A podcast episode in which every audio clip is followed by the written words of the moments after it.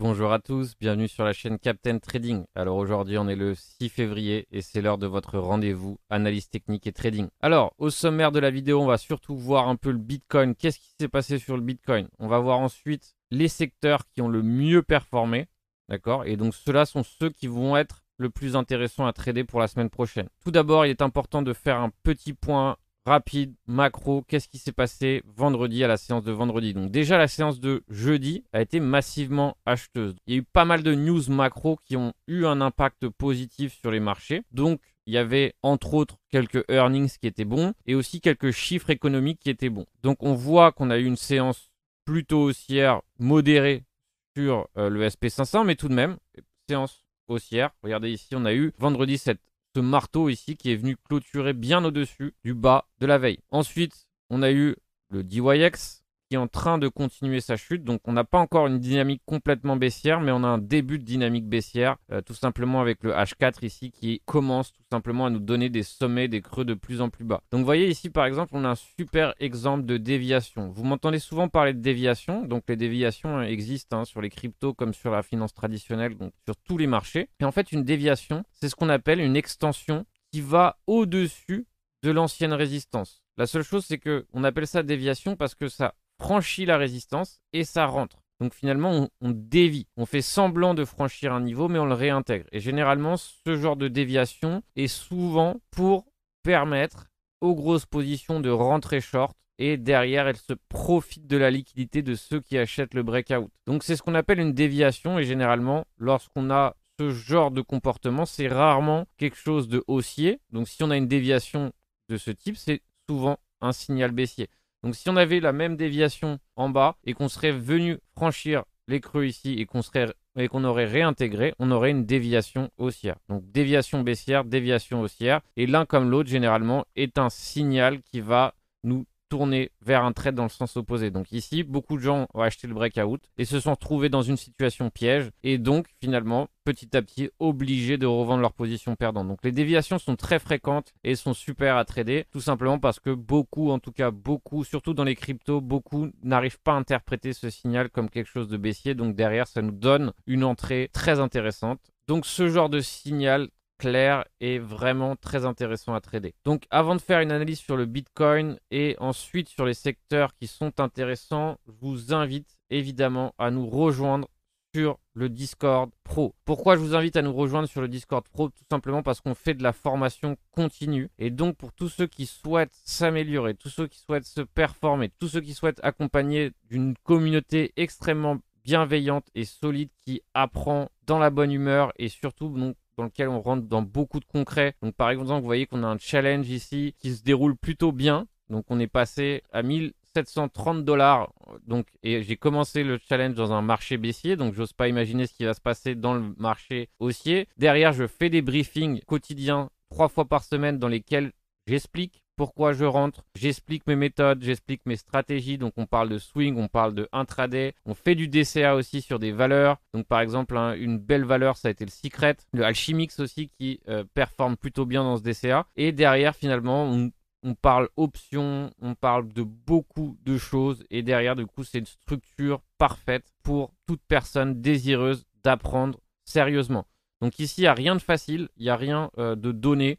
L'objectif, hein, dans ce groupe, c'est surtout que chacun puisse apprendre. D'accord? Chacun ait les outils nécessaires, les apprenne et ensuite les mettre en place pour être indépendant. L'objectif dans cette formation continue, c'est que chacun soit indépendant. Absolument pas le but que chacun voilà pour faire exactement la même chose que moi. Ça n'a aucun intérêt. Donc j'essaye évidemment d'être assez clair et explicatif pour que tout le monde puisse se développer. évidemment, euh, l'effet de groupe est aussi euh, très intéressant. Maintenant, on va observer le Bitcoin. Qu'est-ce qui s'est passé sur le Bitcoin? À quel moment du coup j'ai changé mon plan? Ou à quel moment j'ai je suis passé d'être plutôt baissier à haussier? Et surtout, quels sont maintenant les niveaux clés, qu'est-ce qu'on doit observer, à quoi doit-on s'attendre, etc., etc. Donc maintenant l'objectif évidemment ça va être d'être réactif, donc je pense que de toute façon, quoi qu'il arrive, c'est pas la peine de se précipiter. Donc déjà, comme j'ai l'habitude de faire, je délimite mes niveaux clés, les niveaux les plus importants, ceux qui m'intéressent, ce que je vais trader, ce que je vais attendre de voir se développer pour, par exemple, trader. C'est un peu comme ça que j'opère. Donc par exemple, hein, si on prend Fibonacci, j'adore prendre Fibonacci. Vous voyez qu'on se trouve pile poil ici sur les 23,6 de Fibo. Donc c'est vraiment très intéressant de voir ici qu'on s'est absolument pas arrêté n'importe où, on s'est arrêté sur un niveau Donc ça, je vais l'enlever parce que maintenant on le connaît. Et moi, ce qui va m'intéresser, c'est les niveaux un peu plus court terme qui euh, s'offrent à nous actuellement. Donc par exemple, si je pars ici du sommet, qui est un peu euh, ce sommet, le leader dans ce mouvement baissier, c'est-à-dire que ici, on a eu un creux, donc un sommet, et ce sommet finalement est l'initiateur de ce mouvement baissier. Donc on part d'ici jusqu'à là, et comme vous pouvez le voir, on, tombe parfaitement aussi sur les 78,6 de Fibo. Autre niveau important, on pourrait faire euh, par exemple pareil, hein, on pourrait partir de là, je suis sûr qu'on tombe aussi sur un niveau Fibo. Et là, on est un poil en dessous, par exemple des 0,5. Mais moi personnellement, j'aime bien ce mouvement-là. Donc vous voyez que on peut prendre et trouver des niveaux intéressants en prenant différents niveaux, d'accord? On n'est pas obligé voilà, d'être euh, sur un seul niveau. Moi, j'aime bien ce mouvement-là parce que c'est le dernier mouvement baissier. Donc derrière, ça m'offre tout simplement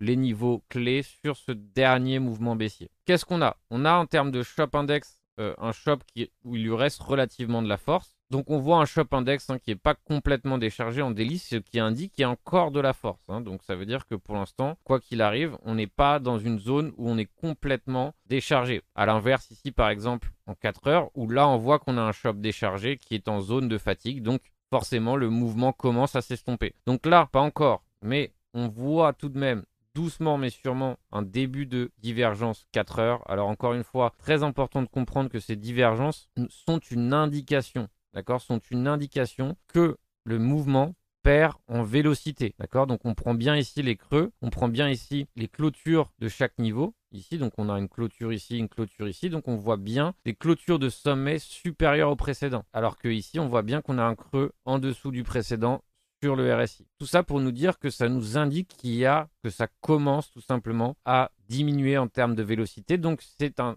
indicateur qui peut nous signaler qu'il il faut commencer à être prudent et éventuellement prendre ses bénéfices si on était longue. On voit aussi qu'on est sous un creux, d'accord? Cette zone-là ici était le creux massif avant le sell-off, d'accord? Tous ces niveaux-là, c'est-à-dire que tous ceux qui ont acheté à ce moment-là le support se retrouvent dans une zone où ils sont redevenus neutres. Donc forcément, c'est une zone qui va servir de résistance. Alors pour l'instant, suis pas forcément complètement friand euh, de rentrer short tout de suite, dans le sens où il est tout à fait probable et possible qu'éventuellement on puisse continuer à hausser légèrement et réintégrer. Pour moi, ça sera le début de mon signal short et euh, je préfère tout simplement ne pas être trop pressé. Alors dans ce cas-là, qu'est-ce que je fais? J'ai pris un put option sur Delta D'accord? Donc j'espère que petit à petit vous savez comment prendre des put options. Je vous rappelle ma vidéo tout simplement sur les put options. Et donc en fait ça nous permet d'avoir un short ici.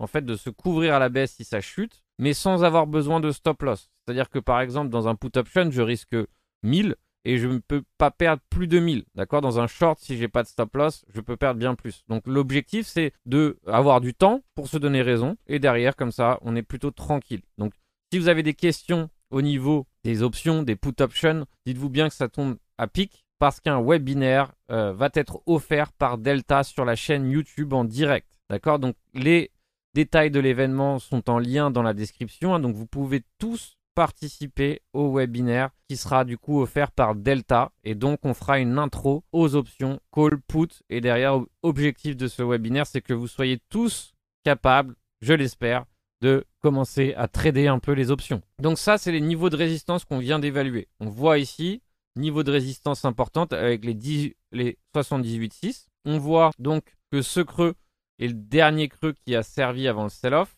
Donc on voit une zone, par exemple, qui n'a pas du tout été revisitée depuis le sell-off. Donc peut-être qu'on finit ici par aller la chercher avant d'éventuellement baisser. Tout est possible. Mais par exemple, pour ma part, pour rentrer short, je vais attendre par exemple ce type de comportement. Avec un creux qui sera en dessous de celui-ci. Et derrière, le sommet ici sera automatiquement en dessous. Et donc là, je pourrais commencer éventuellement à rentrer short. Alors maintenant qu'on a évalué les prochaines résistances, j'ai envie de revenir avant de passer au support, parce que c'est aussi important d'observer les supports et donc savoir à quel moment on va rentrer à l'action. J'ai envie de revenir sur la price action de vendredi. Alors, nous voici vendredi. Pour ma part, vendredi, le début de mon plan était tout simplement euh, d'être short tout simplement parce que la dynamique était encore baissière. Donc, ce qu'il faut savoir, c'est que ce niveau, on l'a évalué ensemble, je crois, mercredi dernier. Donc, ce niveau qui est maintenant devenu résistance, qui était l'ancien haut de range, donc on va reprendre ce petit range de façon à bien comprendre. Pour moi, le range, il était là. D'accord? C'était notre zone de travail. Ça, c'était le haut du range sur lequel on n'avait pas réellement eu de déviation. Donc, ce qui était à peu près, euh, qui était assez important pour éventuellement relancer une dynamique, qu'elle soit baissière ou haussière. Généralement, on attaque, comme on l'a fait ici, le bas du range. Ici, on n'avait pas attaqué le haut du range. Donc, ici, restait une zone de liquidité très importante. Pourquoi? Parce que ici, tout simplement, tous ceux qui étaient short ici ont un stop loss relativement serré, certainement. D'accord? Tous ceux qui étaient short depuis longtemps aussi ont certainement une invalidation de leur short par ici. Donc on voit tout simplement que ici, ça serait certainement un niveau où il y aurait tout simplement de la liquidité acheteuse. Et donc si on commence à franchir ce niveau, il serait tout à fait logique que en plus de ça, s'il y a des gens qui commencent à acheter, ça crée un mouvement haussier important. D'accord? Parce que tout ça, c'est des market orders, donc des ordres au marché qui pourraient se déclencher, donc ce qui crée une cascade d'achats et donc généralement un mouvement aussi important. Donc, tout simplement, il était par défaut, on sait que si on revient sur ce niveau, forcément, ça va créer un mouvement aussi important. Donc, début de journée, vu qu'on avait encore une dynamique baissière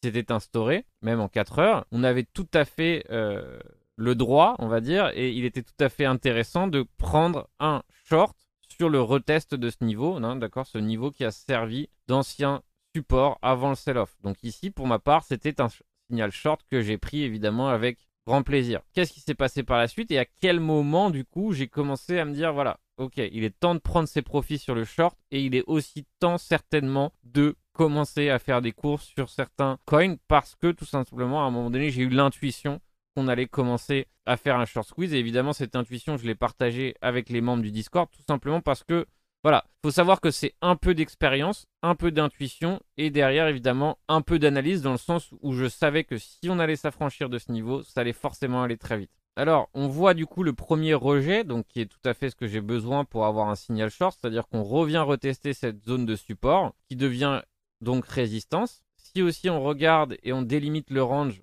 on va voir que par exemple, ce mouvement ici s'est mis en place pile poil sur la moitié du range. Donc si on regarde avec Fibo, on est tombé pile poil ici sur la moitié du range et on a commencé à récupérer une dynamique sur le range. D'accord? Donc ici, si on regarde, on a bien des sommets et des creux de plus en plus haut en une heure. D'accord? Mais vu que en 4 heures, on est baissier, le sens de la tendance est tout simplement encore baissier. Donc en prenant un short ici, on est tout à fait dans le sens de la tendance. Et vous allez voir qu'après, c'est allé extrêmement vite. Et c'est le fait que ça soit allé si vite, avec autant d'impulsion, qui m'a fait penser qu'on allait certainement s'attaquer à au moins cette zone. Et derrière, évidemment, une fois qu'on a franchi cette zone, on a franchi ce sommet, il était évident qu'il restait pas grand-chose du coup pour éventuellement lancer le short squeeze. Et donc c'est là tout simplement que j'ai commencé à acheter aussi des altcoins, tout simplement parce que je me suis dit que si on a un breakout qui se met en place sur ce niveau, forcément peut-être que les altcoins seraient un peu latents sur ce mouvement. Et évidemment, j'ai vu juste, surtout avec le Send par exemple, qui m'a fait des très très belles perfs sur ce breakout. On regarde, et là, vous voyez, ça allait extrêmement, extrêmement vite. Donc c'est-à-dire qu'on est venu à peine tester ce creux, donc ça se voit très bien en 15 minutes. Donc moi, moi qui fais de l'intraday, j'ai remarqué ça très bien. Donc moi, pour ma part, j'étais assez friand d'éventuellement acheter un retest ici, parce que j'ai vu que l'impulsion était assez forte sur ce niveau, mais c'est allé très très très vite. C'est-à-dire que très rapidement, si on regarde, on a fait une avalante, une avalante haussière, d'accord? Donc cette bougie, une heure, a avalé complètement la session précédente. On est venu s'attaquer au niveau et bam, c'est allé extrêmement, extrêmement vite. Alors, par exemple, hein, déjà, quand on voit ce genre de bougie qui clôture largement au-dessus du niveau, on peut tout de suite comprendre que c'est pas juste un piège, d'accord? Que déjà, ici, il y a une vraie impulsion. Derrière, si on se met en 4 heures, on le voit aussi hein, que c'est une blague. Et derrière, évidemment, cette deuxième énorme bougie, on voit aussi sans aucun doute que c'est pas une blague. Donc, derrière, ça allait très très vite et maintenant, on est en train de consolider.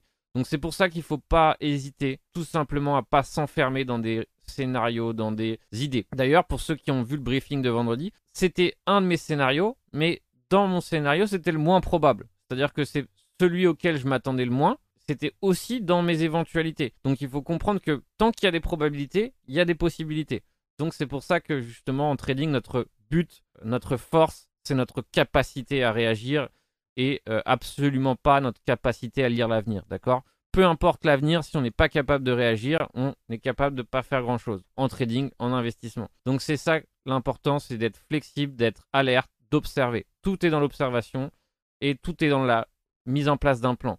Parce que même si j'étais short ici, que je serais, parti faire autre chose et que éventuellement j'aurais laissé le plan se mettre en place, j'aurais eu un stop loss, j'aurais pris une perte et je serais passé à autre chose. D'accord? Mais le déni, commencer à dire non, c'est pas vrai, je vais attendre que ça, euh, ça, s'arrête, je vais continuer de shorter. Non, c'est pas une bonne idée. D'accord? Le plan, s'il était comme ça, on le laisse comme ça. Et si on a tort, on a tort et on passe à autre chose. On perd et on reprend et on passe au prochain trade qu'on va essayer éventuellement de rendre gagnant. Donc voilà pour ce Bitcoin. Donc on va faire un, petit break sur ce Bitcoin. On va juste observer rapidement les niveaux qui sont pour moi les niveaux les plus importants. Pour ça, je vais tout simplement prendre Fibonacci, j'aime beaucoup, vous le savez. Donc déjà, si on prend Fibo, on voit ici hein, que les 0,5 de ce dernier mouvement haussier tombent pile poil ici sur les 0,5 de Fibo. Autre zone importante, c'est celle-ci. D'accord? Celle des 61,8 où tout s'est passé. Pourquoi? Parce que c'est forcément une zone où il y a beaucoup de et donc c'est certainement une zone que les market makers vont tenter de récupérer. Donc par exemple,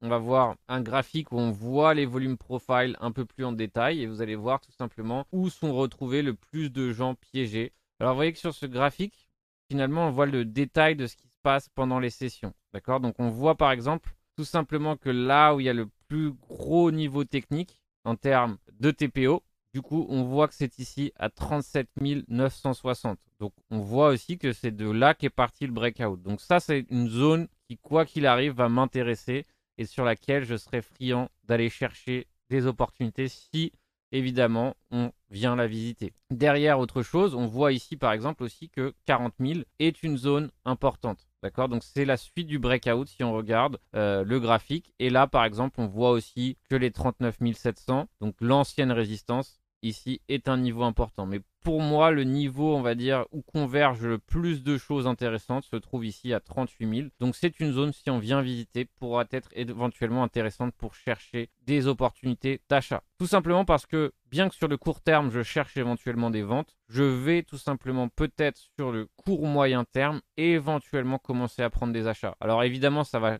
dépendre de pas mal de choses, si je vois euh, que la vélocité perdure, etc. Mais je pense qu'il est intéressant, pas de façon précipitée, parce que si on regarde ici, on voit qu'on a, une, on a encore, on a un RSI, on va dire, qui est bientôt, qui est déjà en zone de surachat. Donc tranquillement, par la suite, il sera intéressant d'éventuellement se placer, tout simplement parce qu'on a réussi à récupérer une dynamique haussière ici en délit. Donc c'est un graphique un peu spécial, mais on a réussi grâce à cette énorme bougie. Et donc, ça sera intéressant petit à petit commencer à se placer, peut-être en swing, mais petit à petit. Encore une dernière chose sur le Bitcoin, c'est le gap CMI Futures, d'accord? On va clôturer, on va certainement ouvrir la session des futurs CMI avec un gap baissier, donc il faudra baisser pour le combler.